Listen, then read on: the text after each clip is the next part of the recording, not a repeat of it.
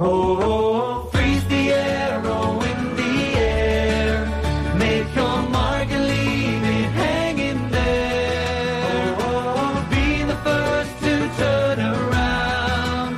Take the leap to land on higher ground. Comienza en Radio María Sexto Continente con el obispo de San Sebastián, Monseñor José Ignacio Monilla. Surrender. Still won't feel like defeat.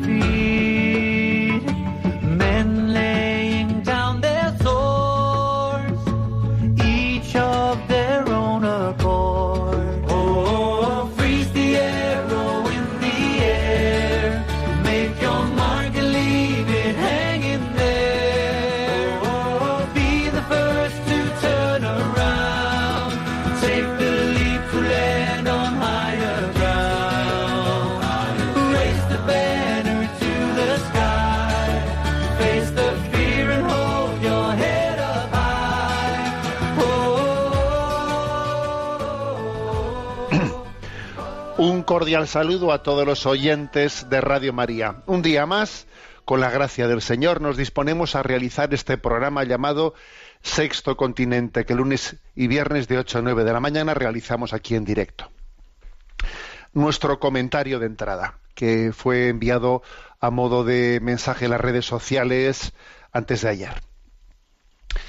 Eh, cuando abolimos a Dios, el Estado se convierte en Dios una frase como no ¿eh? de Chesterton, con la que un servidor quería criticar, eh, denunciar, pues eh, la, to- la toma de postura del gobierno y de la ministra de Educación en concreto, que el martes manifestó la decisión de eliminar la demanda social como criterio para la educación concertada. Primero se lanzó un globo sonda a este respecto hace un tiempo, después se dijo que no, y ahora finalmente lo han realizado. Es- es- estamos viendo también cómo, cómo a veces en, eh, los, en los políticos utilizan este método. Lanzan un globo sonda, ven qué nivel de resistencia ha tenido, y si ven que no ha sido un nivel de resistencia muy alto, finalmente lo, lo hacen, lo, lo rematan. ¿De qué se trata? ¿De qué se trata esta medida que anuncia el gobierno? Es un tema muy serio, muy de fondo. El, eh, se trata de que hay un artículo en la LONCE, que es el 109.2, en el que se dice, pues que claro, a la hora de, de dar permisos para abrir colegios o abrir aulas, etcétera, pues se tendrá que tener en cuenta la demanda social, o sea, lo que los padres pidan. Si los padres piden pues un tipo de educación, pues hay que abrir esas aulas. Si los padres no piden, o sea, es decir, que, el Estado tiene que conceder o no conceder eh, eh, pues los permisos para abrir aulas dependiendo de la demanda que tengan los padres. Eso es lo que está concertado en la LONCE, que obviamente es algo que responde al artículo 27 de la Constitución, en el que se reconoce a las familias el derecho a elegir libremente la educación que quieran para sus hijos. Eso que dice la Constitución se ve reflejado pues, en la ley, en, la 11, diciendo bueno que será la demanda social, ¿eh? tiene que, pues la administración tiene que servir a la demanda social. Pues bien, se va a suprimir lo de la demanda social. Es curioso, ¿eh? Que no se nos que no se disparen las, alertas y las alarmas entre nosotros como debieran de dispararse. Se va a suprimir ¿eh? la demanda social como criterio. Como os podéis imaginar, esto cambia, ¿eh? cambia completamente los parámetros. Esto en el fondo es olvidar, claro, es una, eh, yo siempre he dicho que el artículo 27 de la Constitución, hay muchas personas que no tienen la valentía de decir que quisieran verlo derogado. Es obvio, es obvio, ¿eh? que, que luchan contra ese artículo, contra que son los padres los que tienen el derecho a la educación de sus hijos. Pero claro, como no se atreven frontalmente a cuestionar ese artículo, lo que hacen es, por la vía de los hechos consumados, poniendo palitos a las ruedas, intentar de facto dejarlo, dejarlo sin, sin, sin- sin poder, o sea, sin capacidad ejecutiva. ¿eh? Bueno, pues este es, este es un caso bien, bien concreto. ¿Qué es lo que se juega aquí? Bueno, pues se juega la potestad de la familia, es un ataque más a la familia, obviamente, es un ataque más a la familia, que además no es un ataque solitario, sino que está integrado en todo, ¿no? En toda una tendencia en la que en, que, en la que la familia tiene que someterse, ¿no? Tiene que someterse a un Estado que es el que verdaderamente controla la educación de, los hijos y también es un ataque al principio de subsidiariedad, porque la administración pública no está para suprimir, para anular las las iniciativas, o sea, es decir, es la sociedad la que tiene que tener iniciativas de su organización, por ejemplo, iniciativas sociales para, para la educación. Qué bueno es que una sociedad tenga iniciativas sociales para educar y qué absurdo es que una administración pública luche contra las iniciativas como si tuviese que, como si el enemigo del Estado fuese la iniciativa social de la, de la sociedad. Un Estado en el que tiene a la iniciativa social como enemigo suyo es un Estado que no está, que no, que no, que no está al servicio del pueblo. No está al servicio del pueblo. Es alguien que intenta controlar ideológicamente al, al pueblo a quien debería de servir. ¿Qué es lo que ha dicho la ministra para justificar tal cosa? Bueno, pues ha dicho la siguiente frase. Los servicios públicos no pueden ofrecerse a la ciudadanía a la carta Ah, los servicios públicos no pueden servirse a la carta. O sea, ¿qué quiere decir esto? Que tienen que ser obligatorios. ¿cuál, ¿Cuál es la conclusión de esta frase? Los servicios públicos no pueden ofrecerse a la carta. O sea que, aunque en un determinado lugar los padres estén pidiendo más aula concertada, lo siento, aquí hay, que, hay que, ofrecer escuela pública o escuela pública. Yo no puedo estar aquí ofreciendo a la carta. Es que no sé si nos damos cuenta de lo que hay detrás de esta frase. ¿Mm? En el fondo es no creer en ello. Y pone un ejemplo la ministra. Por ejemplo, recuerda cómo en Madrid, pues en la última década, pues ha crecido eh, la, la, escuela pública un 5,9% y ha crecido la concertada el doble, un 10,3%. Y esto no puede ser. ¿Por qué no puede ser? Si los padres han elegido en ese porcentaje esa escuela concertada, ¿por qué no puede ser? Ese ejemplo que pone ella, ¿por qué? ¿De dónde sale? ¿Mm? ¿O es que o es que no creemos en el principio de que servimos, de que los poderes públicos, la administración pública sirve a la voluntad de los que le han votado, de los votantes? ¿O no creemos en la democracia? ¿Quién paga impuestos aquí? ¿No son esas personas a las que tú tienes que servir? Y bueno, pone y pone un ejemplo más, es como siempre suele ocurrir, ¿no? Luego vienen las excusas y la excusa es, por ejemplo, dice, ¿no? Bueno, pues que la eh, que la concertada en un sitio puede estar o puede no estar. Y dice la ministra, no, pero puede haber tres niños en un pequeño pueblo con un campanario y esos tres niños tienen el mismo derecho que otros tres niños en un colegio en el centro de Madrid.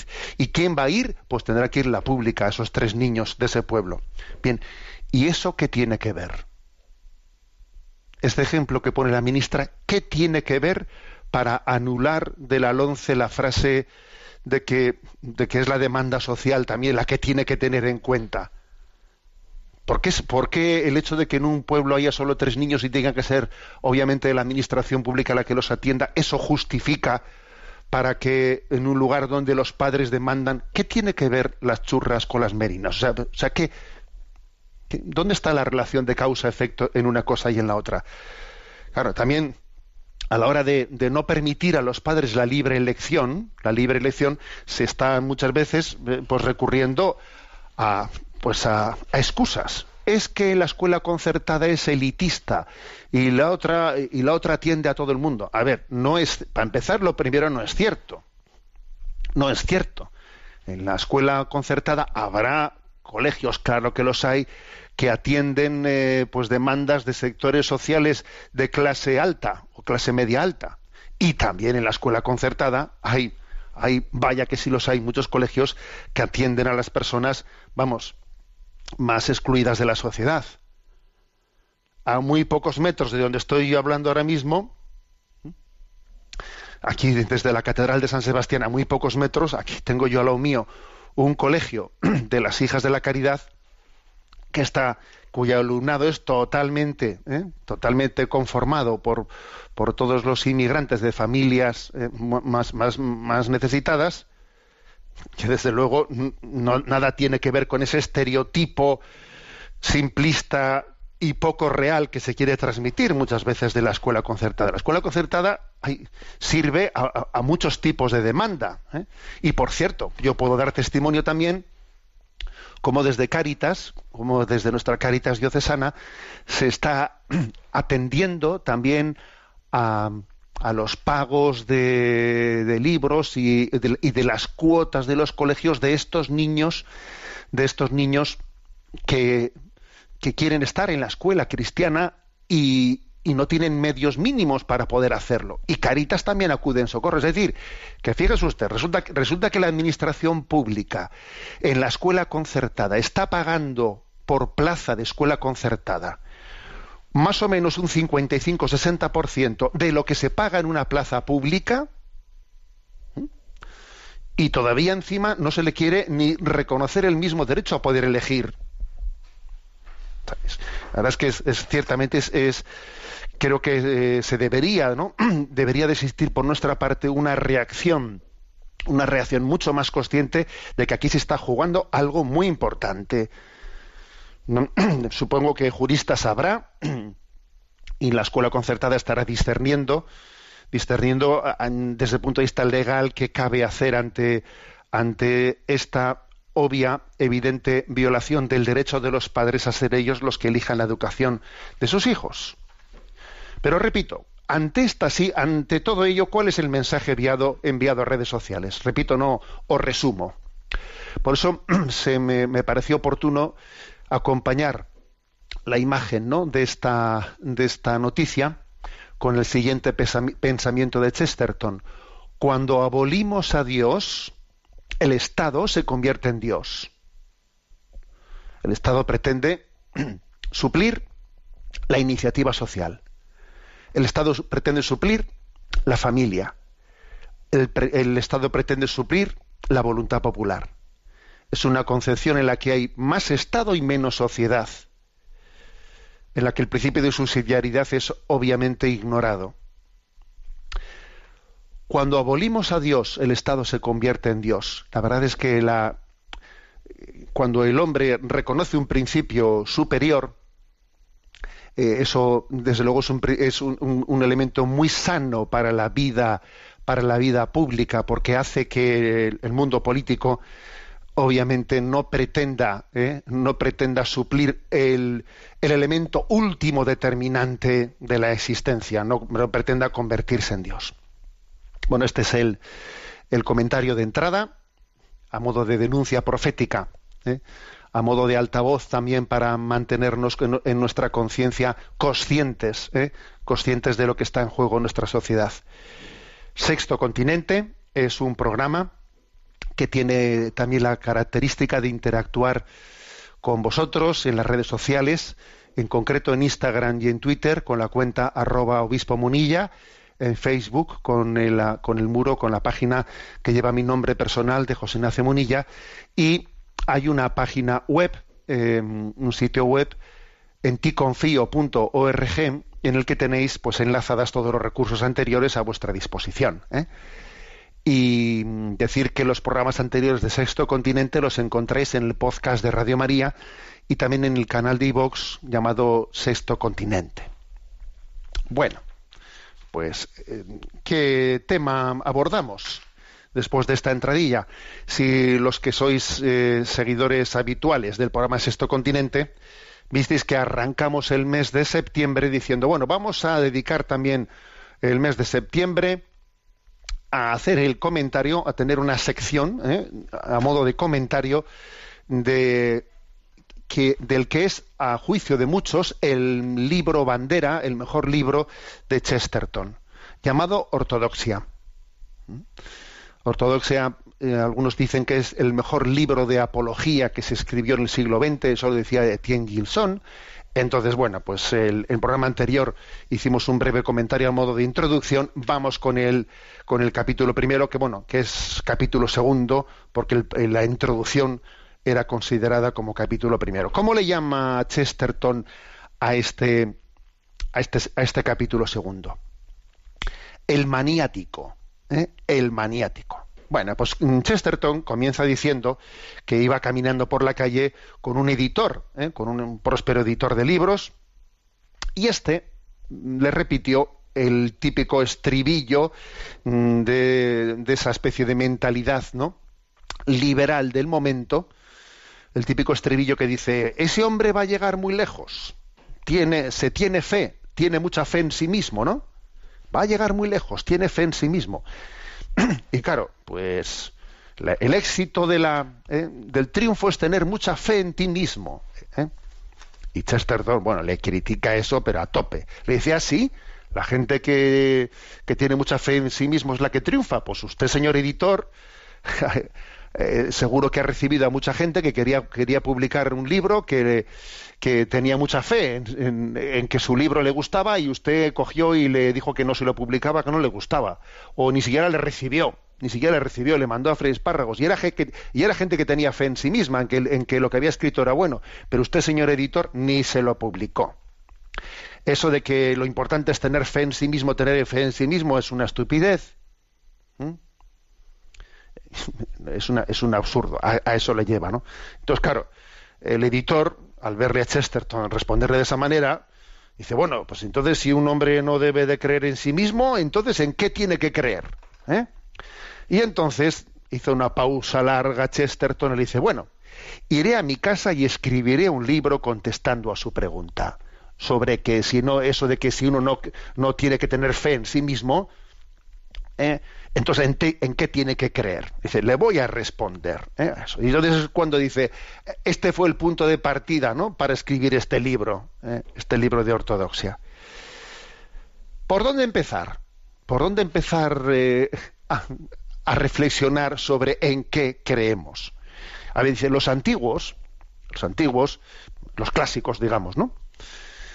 Empezaron, antes de, antes de esta época modernista, dentro de la cual ya se enclava Chesterton, ¿no? Por mucho que es un hombre que escribió, pues hace casi un siglo, pero, pero, pero él ya estaba bajo, estaba ya bajo el dictado del pensamiento laicista, moderno, etcétera, ¿no? Los, los antiguos empezaban a pensar basándose en el hecho del pecado, que para ellos era un hecho evidente, como la existencia del, de, de, de, del padre o de la madre, el hecho del pecado era evidente, que es justo lo que hoy se niega. ¿eh? Es justo lo que se, se niega. Porque es curioso, ¿eh? se podrá discutir que un agua sea o no sea milagrosa para limpiar una mancha, pero lo que no se puede discutir es que existe una mancha. Pues hoy en día sí se discute, sí se discute, fíjate por dónde. En un tiempo, oye, la discusión era, a ver, ¿esta mancha se puede limpiar de esta manera milagrosa o no? O esto no es verdaderamente milagroso, es un timo y no limpia la mancha. Pero es que hoy en día, hoy lo que se niega es que exista la mancha. Y, y cierto pensamiento moderno y ciertos teólogos modernos incluso discuten la existencia del pecado original dice Chesterton, que es el único punto de la teología cristiana que no necesita realmente ser probado, porque es evidente, es evidente que existe el pecado original. A ver, otras cosas necesitarán mucha fe para ser creídas, pero dice Chesterton, es que la existencia del pecado original y la existencia de la inclinación al mal en nosotros, eso, eso es evidente. Ver cómo en nosotros hay, una, hay un principio de, de egoísmo que un niño aprende mucho antes a decir, esto es mío, que toma, toma para ti. Mira, para que un niño diga, toma, y comparta una cosa, hay que haberle educado, enseñado, tener mucha paciencia, pero lo que le sale, vamos, lo que le sale espontáneamente es, esto es mío. ¿eh? Ese principio un poco de afirmación. Curioso, ¿no? Es curioso, por lo tanto, digamos que se, se, eh, el, la modernidad, la modernidad lo que hace es negar, negar lo evidente negar la existencia del pecado, negar lo evidente. Por ejemplo, ¿no?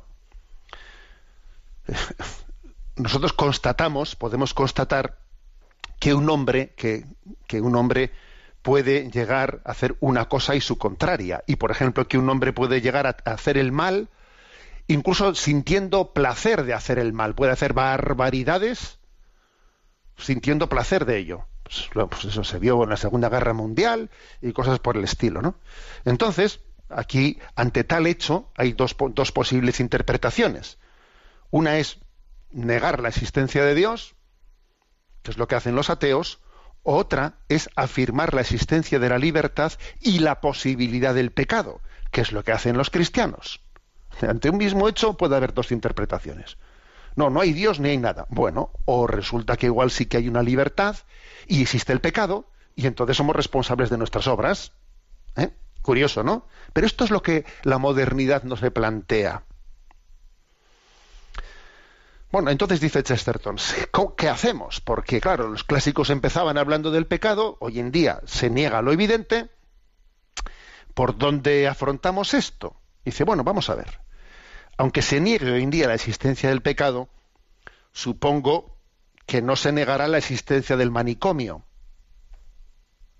Entonces voy a hacer la pregunta de otra manera, no algo que es pecado, que no es pecado, sino qué es lo que desquicia al hombre o qué es lo que le lleva a la sensatez. Lo voy a decir desde otro punto de vista. ¿eh?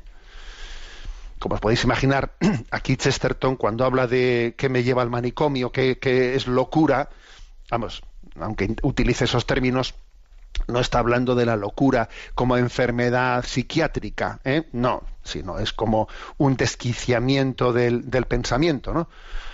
obviamente. Entonces dice, mm, si en este momento podemos ver qué es lo que lleva, esto es una manera de comenzar, ¿no? Entonces, ¿qué es lo que viene a decir? Bueno, pues mira, hay dos tipos de pensamiento en nuestro mundo. parece que lo moderno, lo moderno, pues es eh, el pensamiento cientifista. Aquí lo, cierto, lo incuestionable, eh, son los datos científicos, la lógica, el racionalismo, etcétera, ¿no?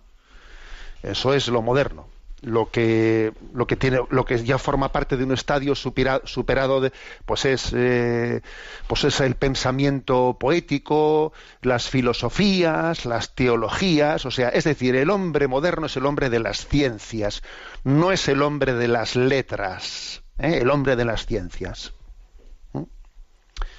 entonces él dice aquí eh, contrapone él contrapone pues el poeta y el matemático no el poeta y el matemático, o el filósofo y el, y, el ingeniero, o el jugador de ajedrez, ¿no?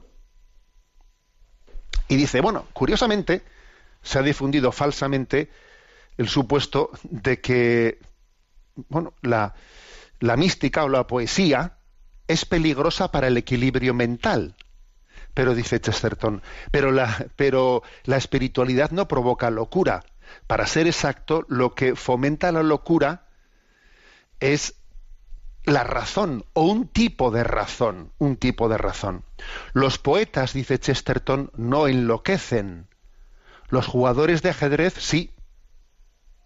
La poesía es cuerda, porque flota sin esfuerzo en un mar infinito. La razón pretende cruzar el mar infinito y hacerlo así finito. Y esto nos lleva a la, exterminación mental. Aquí Chesterton dice algo muy, muy, muy intuitivo, ¿no? Dice, mira, el poeta, el poeta es aquel que asoma su cabeza en el cielo. Y el racionalista es el que pretende meter a Dios en su cabeza. Y claro, le estalla. Repito que aquí la palabra poeta no se refiere eh, exclusivamente al literato que escribe poesía, se refiere pues al hombre al hombre que tiene que está abierto a la, a la, a la visión espiritual de la, de la vida ¿eh? el poeta se entiende por el filósofo el teólogo el que no pretende explicar la vida únicamente desde parámetros cientifistas racionalistas matemáticos ¿eh?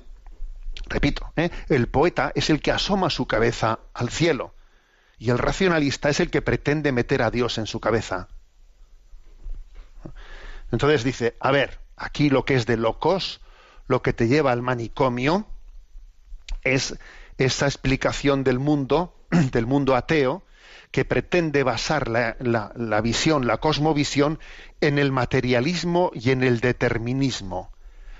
Pretender tener una cosmovisión de la vida desde el materialismo y desde el determinismo es de locos. Es algo que pretende explicarlo todo dejando la, la- la- la verdad fuera. Porque es absurdo. Porque es absurdo que, la explicación materialista pretenda explicarlo todo. Es absurdo que se diga, mira, el mundo viene pues de una, eh, desde una explosión primera de la materia y, y- por una serie de fenómenos absolutamente casuales, de ahí has salido tú.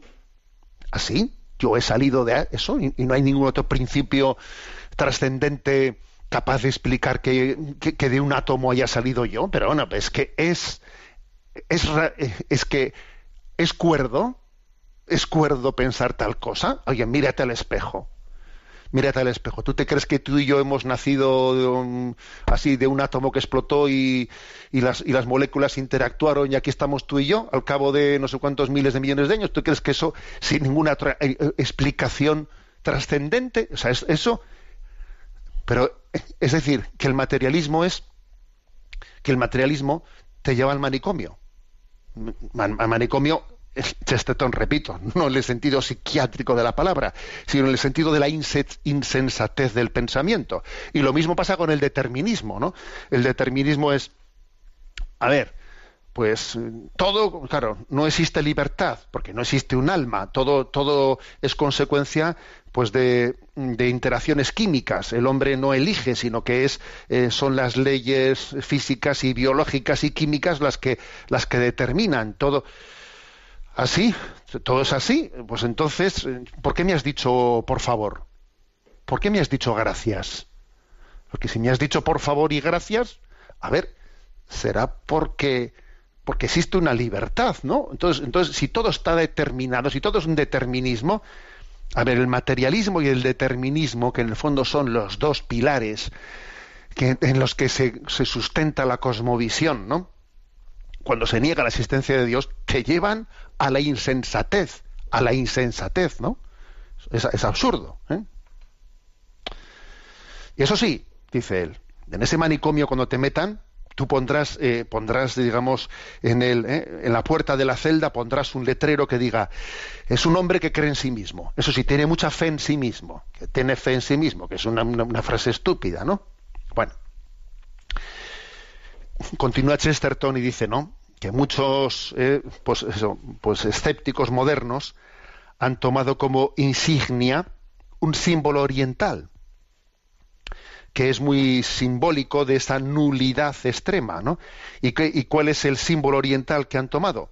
Pues representar la eternidad como una serpiente con la cola en la boca.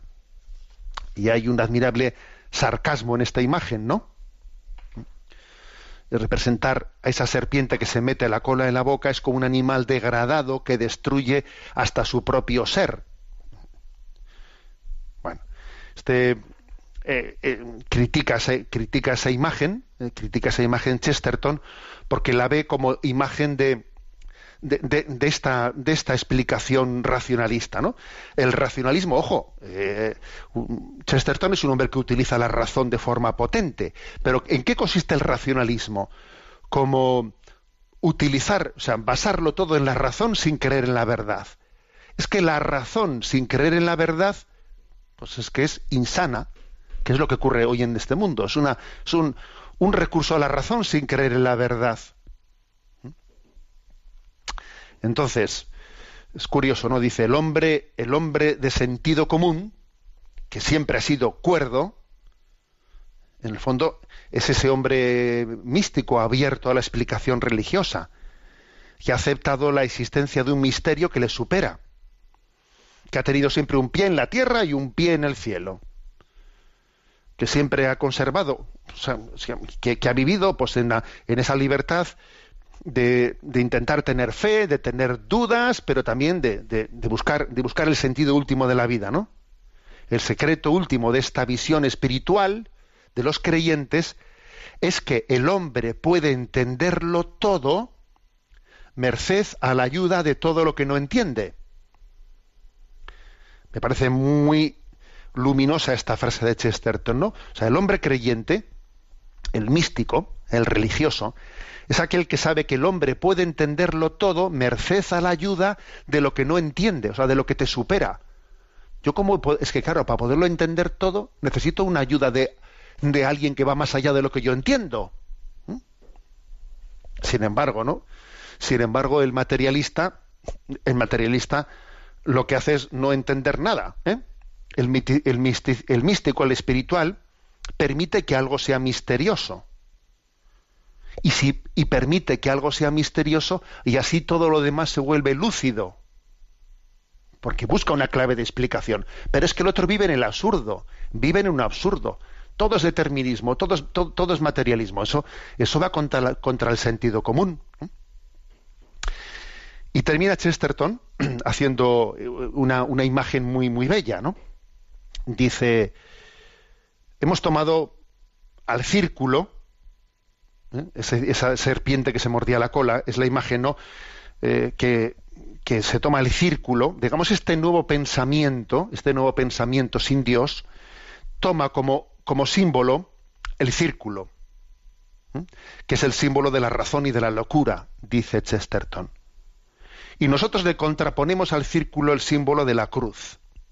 ¿Por qué se contrapone el círculo y la cruz? Bueno, dice, dice Chesterton, porque es que mira, esa imagen del círculo es la imagen de la sociedad, mm, de la sociedad, mm, o sea, de la mentalidad materialista y curiosamente también del orientalismo, del orientalismo budista, dice él explícitamente, budista. ¿eh? Dice, porque es que lo, paradójico es que el budismo es centrípeto, pero el cristianismo es centrífugo, se vuelca hacia afuera. Por eso la imagen de ese budismo, que curiosamente se casa muy bien con esta mentalidad occidental materialista, es la imagen de un círculo cerrado y repite Chesterton, es que el budismo es centrípeto y el cristianismo es centrífugo, se vuelca hacia afuera, porque el círculo es perfecto e infinito en su naturaleza, pero se halla siempre limitado a su tamaño. Nunca puede ser mayor ni más pequeño, pero la cruz, dice Chesterton, pese a tener en su centro una fusión y una contradicción, puede lograr hasta siempre puede prolongar hasta siempre sus cuatro brazos sin alterar su estructura.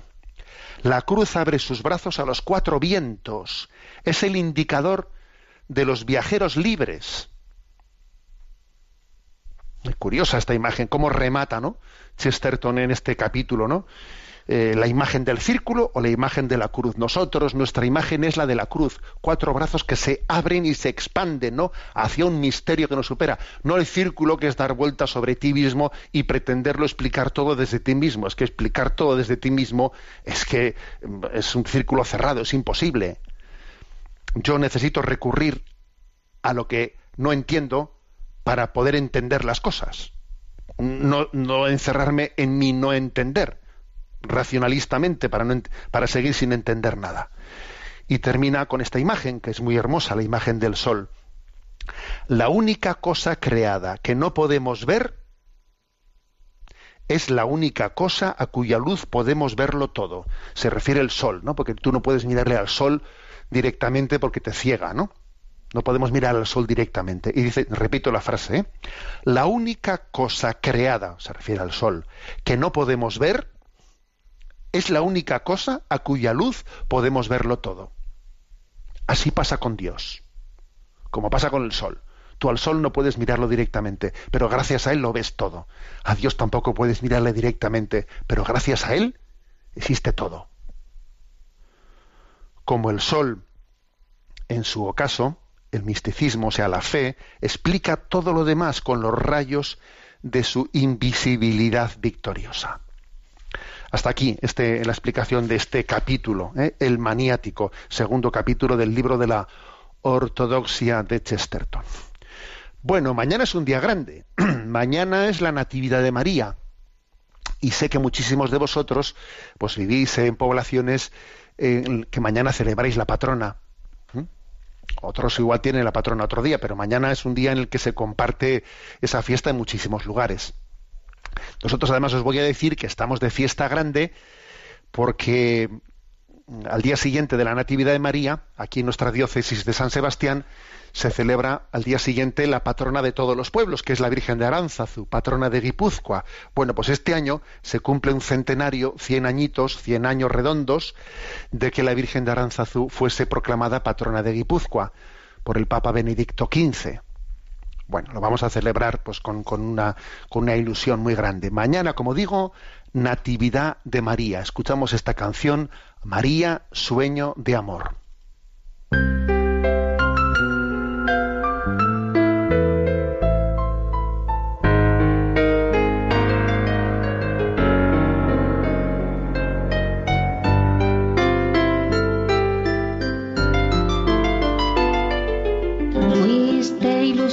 Para Dios, un sueño de su amor. En tu vida transparente, su bondad él derramó. En silencio te entregaste sin temor. Le ofreciste tus manos vacías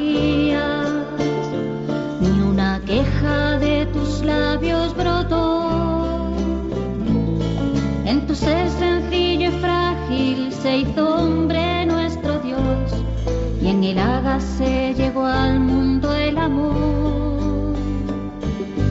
Quiero, María, que en mí nazca Jesús, que crezca el calor del corazón que mi vida sea suya, que mi vida sea luz, que yo sepa seguirle hasta la cruz.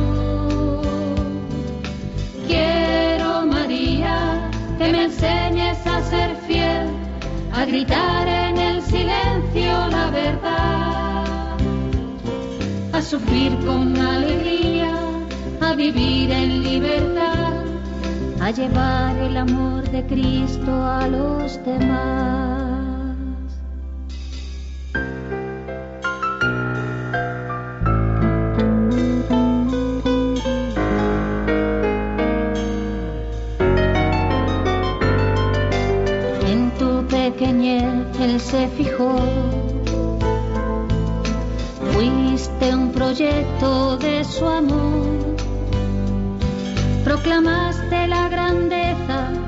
Aquel que te modeló. Maravillas en ti hizo el Señor.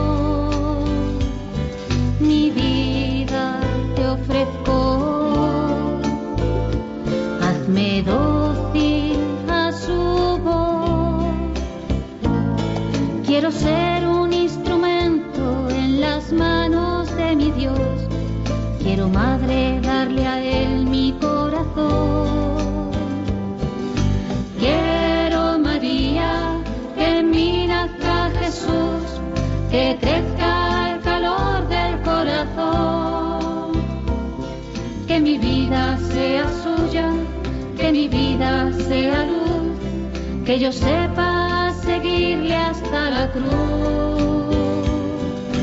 Quiero, María, que me enseñes a ser fiel, a gritar en el silencio la verdad, a sufrir con alegría, a vivir en libertad, a llevar el amor de Cristo a los demás.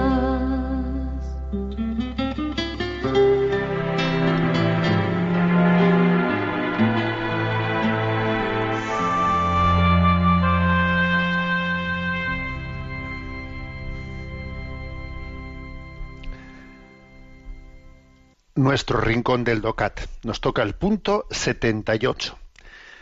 ¿Tengo derecho a decidir el momento de mi muerte? Y responde, no. Los cristianos creemos que la vida no es una posesión personal con la que uno pueda hacer lo que quiera. Dado que es Dios quien regala la vida, no existe una libertad absoluta en el manejo de ese don temporal. El no matarás sirve también para mi propia vida. El deseo de vivir y de disfrutar la vida es el deseo más profundo del ser humano. Los médicos afirman que incluso el deseo de morir a causa de un dolor insoportable es una última llamada desesperada de ayuda. Además, hay que preguntarse hasta qué punto la petición de eutanasia es verdaderamente un acto libre. En los lugares donde hoy en día ya es posible la eutanasia, muchos de los que sufren la piden para dejar de ser una carga para su entorno. De este modo, el supuesto derecho a la propia muerte se convierte de repente en una obligación frente a los parientes. Bueno, la verdad es que eh, no se puede responder con más, con más precisión. ¿eh? Dos, dos afirmaciones así principales. ¿Existe el derecho a elegir el momento de mi muerte? No, no existe tal derecho. Y quizás aquí estamos viciados por una concepción global de la vida en la que es mi deseo, mi deseo, es el Dios deseo, pues el, eh, digamos, el argumento último. Es que uno en la vida desea las cosas, y entonces es el deseo elevado a nivel de ley, el deseo elevado a nivel de derecho. O sea, fácilmente se confunde deseo, derecho, derecho, ley, ley, Dios. Pues no, es un, es un, es un absurdo. ¿eh?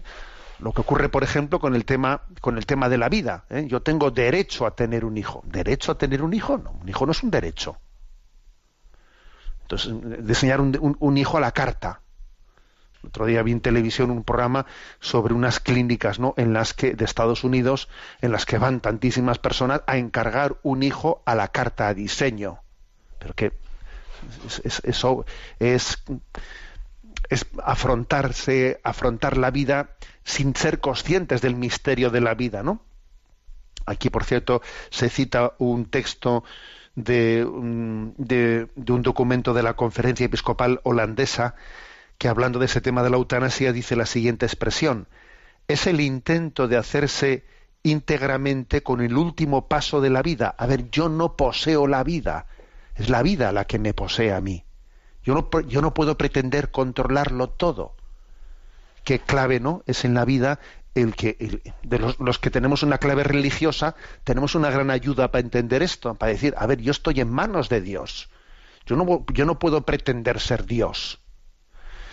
El que no tenga fe, ciertamente le va a costar más entender esto, pero, obviamente él tiene que reconocer que la vida es algo que le precede que precede a su voluntad. A ti no te han pedido permiso para nacer.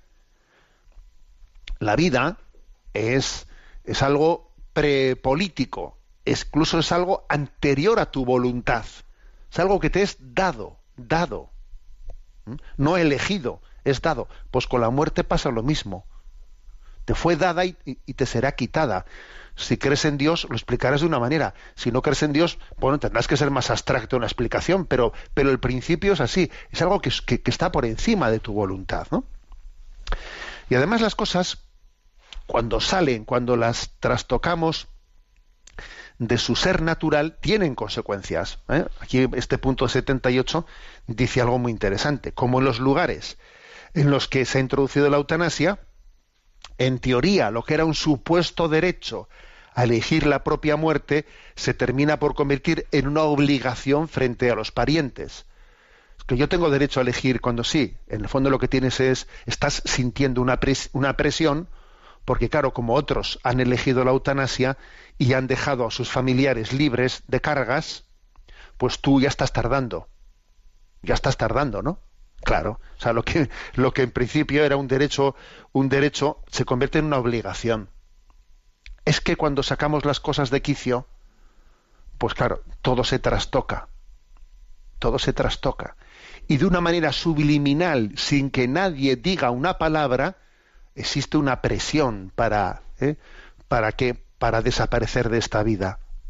Es curioso esto. ¿eh? Me parece potentísima esta, esta expresión última de este punto, ¿no? Repito la frase. De este modo, el supuesto derecho a la propia muerte se convierte de repente en una obligación frente a los parientes y a la sociedad. Oye, que estás siendo muy caro, ¿eh? Oye, que nos estás comprometiendo la vida. Es que yo no quiero ser un estorbo, que es, por cierto, un argumento de buena voluntad que se, que, se escucha mucho ¿no? en los ancianos. yo no quisiera ser un estorbo. Claro, eso es qué fácilmente es manipulable eso hacia la eutanasia. Qué fácilmente es manipulable. Bueno, dejamos aquí este comentario ¿eh? del punto 78.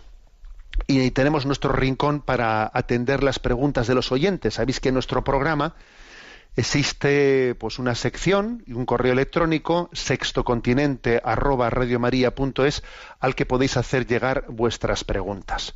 Bueno, la vez pasada eh, introdujimos una pregunta que de Pablo desde Barcelona, en el que nos decía pues cómo hay bastantes eh, pasajes del Evangelio sobre María que llaman la atención porque parece que son pasajes eh, como si fuesen, digamos, más bien que maltratasen a la Virgen María y pedía una explicación sobre cuatro de ellos. Atendimos ya a, a los dos primeros pasajes, que era el de Jesús perdido en el templo con 12 años y el de las bodas de Cana de Galilea ese de que por qué me buscabais, yo tenía que estar en casa de mi padre, y ese otro que tengo que ver yo contigo, todavía no ha llegado mi hora, y lo explicamos estos dos en el programa anterior, pues ya Cristina, que está en la emisora, le vamos a pedir que nos, eh, que nos recuerde eh, la pregunta de Pablo y que intentamos responder las dos que nos quedan. Adelante.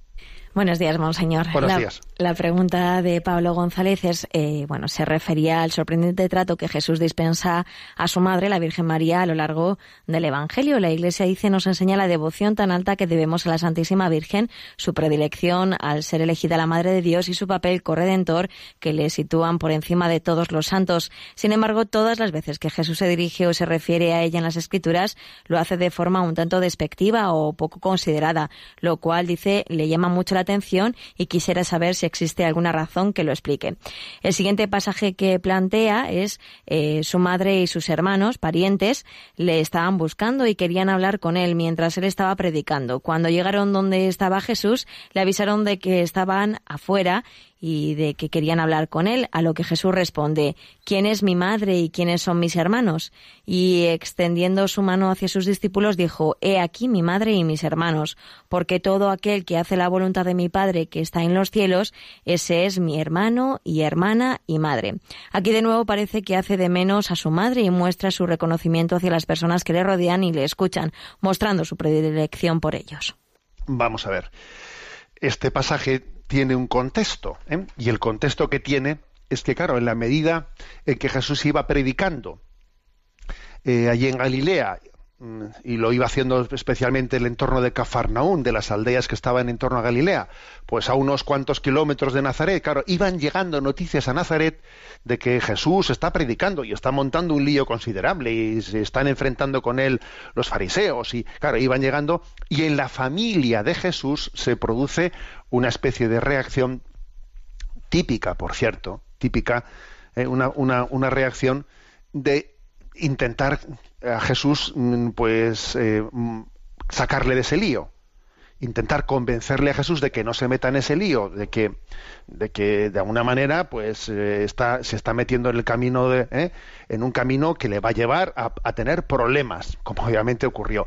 Y entonces hay una especie de misiva de la familia de Jesús, el término hermanos, como, como bien ya sugiere el oyente, el término hermanos es un término que, que, que genéricamente se refiere a parientes. ¿eh?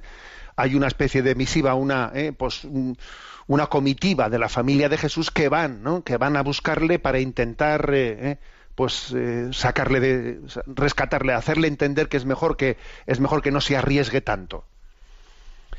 En esa, en esa um, intención de la familia es de suponer que intentaron también servirse de la madre de Jesús, servirse de ella, para para ese, ese propósito. Sin embargo, bien sabemos que María nunca, nunca cayó ¿no? en ese, en ese en esa especie de, de maternalismo que es de, digamos de de proteccionismo hacia su hijo, sino que María fue alguien que ayudó a su hijo, ¿no? a entregar su vida, no fue alguien que apartó a su hijo del camino de la cruz. Pero es verdad que los familiares intentan servirse de María ¿eh? en ese intento de apartarle del camino. Por eso cuando, cuando Jesús da esa respuesta, ¿quiénes son mi madre y mis hermanos? Estos son mi madre y mis hermanos. En, en Jesús hay una gran lección, ¿no? La lección de, de aquel que, por ser fiel a Dios tiene también que que enfrentarse a los lazos de la carne y de la sangre que intentan apartarle del camino de Dios. Y también así uno entiende cuando Jesús dice en el Evangelio, el que no es capaz de amar a Dios por, por encima de su padre y de su madre, o sea, es decir, es que a veces el seguimiento de Dios requiere, ¿eh? requiere a veces el sacrificio de estar por encima de los vínculos de la carne y de la sangre. Es una gran lección ¿eh? por parte de Jesús que, traducido a nuestra vida, a nuestra vida tiene muchas aplicaciones.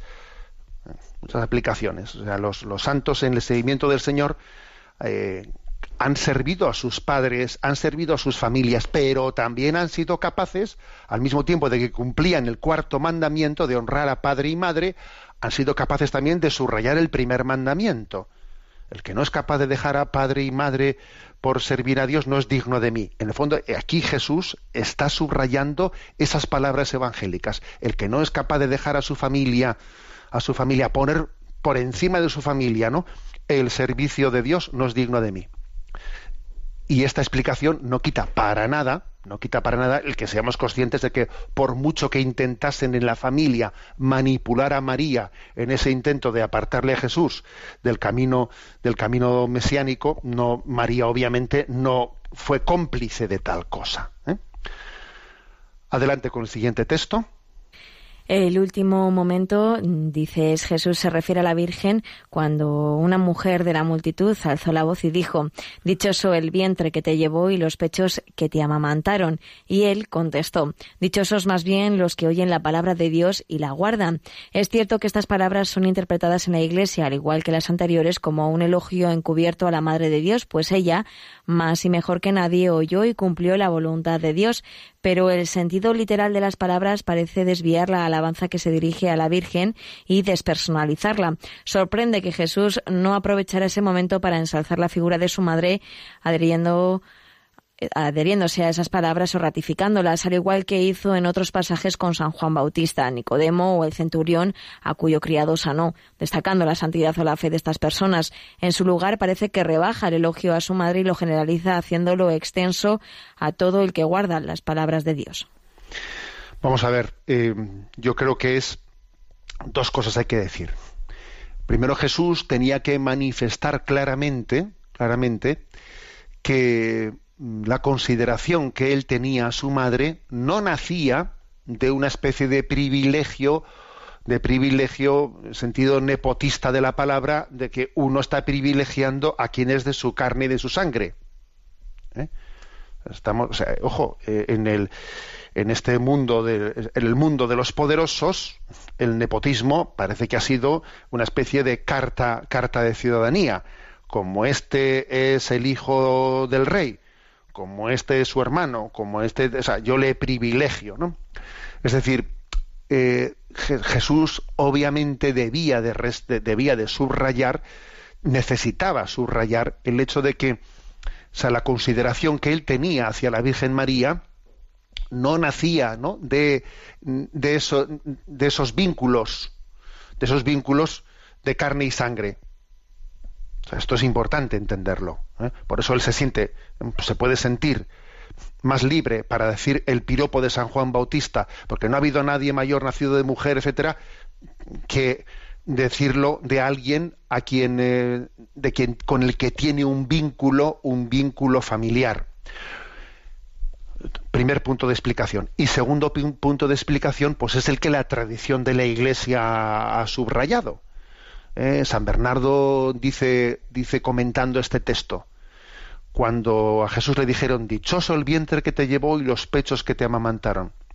Y él dice, dichosos más bien los que oyen la palabra de Dios y la guardan. Jesús en lo segundo no niega lo primero, pero dice, más bien, es decir, subraya que hay algo superior todavía. Es decir, dice San Bernardo, es que Jesús, es que María antes de concebir a Jesús en su vientre, le concibió en su seno. antes escuchó la palabra y guardó la palabra antes de que, de que llegase a cogerle, a cogerle hecho carne. Antes recibió la palabra, antes le concibió en su alma que concebirle en su seno. O sea, es la, la, maternidad de María Es una maternidad que acoge el don del Espíritu. ¿eh? Bueno, esta es la forma en la que en la que la tradición ha entendido este texto. ¿no? En resumen, que estos cuatro textos que planteaba nuestro oyente Pablo González, estos cuatro de, Barcelona, por cierto, mm, la tradición los, los, ha explicado de esta manera, ¿no? El de cuando Jesús se, se pierde en el templo con 12 años, el que el momento de las bodas de Caná de Galilea, el de de la de María acompañando a los familiares que van a buscarle a Jesús y este otro de ese piropo eh, dirigido a María que Jesús redirige ese piropo a los que escuchan la palabra de Dios y lo cumplen obviamente entendamos una cosa que la Sagrada Escritura tiene que ser leída y entendida en la tradición de la Iglesia de la manera en la que lo ha leído ¿no? y sin duda alguna hay una como hemos intentado explicar hay una lección importante ¿no? dentro de cada uno de ellos. ¿eh? Por ejemplo, eso que dijimos de que cuando Jesús se pierde con los doce años, está preparando el corazón de María y de José para, porque, porque van a tener que despojarse de, Jesús y tienen que preparar su corazón para ese despojamiento. ¿eh? O sea, es decir, cada uno de estos cuatro pasajes tiene una gran lección, una gran lección a cada uno de nosotros que, que es lo, lo importante, lo que debemos de extraer, una lección grande para nuestra propia vida tenemos el tiempo cumplido. La bendición de Dios Todopoderoso, Padre, Hijo y Espíritu Santo, descienda sobre vosotros. Alabado sea Jesucristo. Oh,